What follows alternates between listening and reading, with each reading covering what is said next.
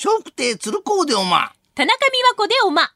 今お聞きのポッドキャストは、鶴光の噂のゴールデンリクエスト、毎週お送りしているコーナーです。鶴光の笑う歳時記。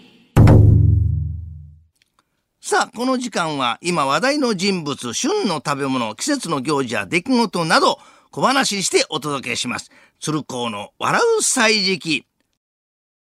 さて、江戸時代、五街道の起点として交通物流の中心だったのが日本橋。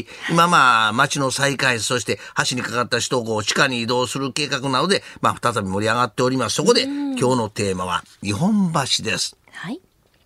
金坊、ここが日本橋の真ん中にある道路原標だぞ。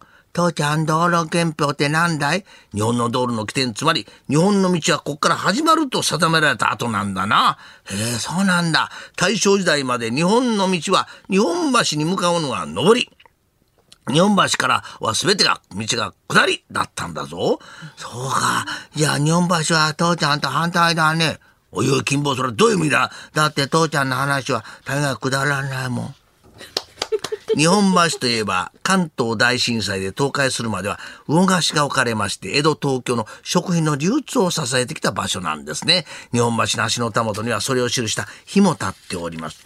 父ちゃん、ここが鰹節屋さんか？そうだ。関東大震災までのな、300年間、日本橋には魚河岸があったから、今も鰹節屋さんが、海苔屋さんも多いんだぞ。へえ、あそこに飾ってるなに。君も見たことないだろうけど、あれは高級な鰹節削り器だよ。木製だし、歯は最高だし、切れ味はシャープですし、そのまま食べては味も抜群ですし。父ちゃん、ちょっと喋り方変で。ごめんごめん、つい鰹節だけに、鰹節だけに、出汁にこだわってしまったよ。日本橋の上空にかかっているのが首都高の都心環状線。まあ、東京オリンピックに間に合わせるためにと言われてることも多いですが、実はオリンピック招致以前から日本橋の上を首都高が走ることは決まっていたそうです。父ちゃん、今日学校でね、持ち物検査があって、シャーペンはダメだって先生に取り上げられちゃった。へえ、そんなルールがあるのかい？鉛筆で、鉛筆でなきゃダメなんだって変だね。そうだな金坊。日本橋の上空見てごらん。金坊の学校も日本橋も、どっちも高速が厄介だな。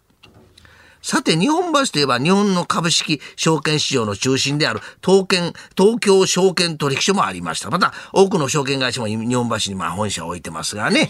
金坊、ここが日本橋の兜町だ。この辺りも美味しいお店がいろいろあるけど、今日は天ぷらにしたんだ。わあ、父ちゃん出てきたよ。エビの天ぷら、イカの天ぷら、ナス、シシト、レンコン、まあれ？父ちゃんこれ何？金坊、それは赤かぶの天ぷらだよ。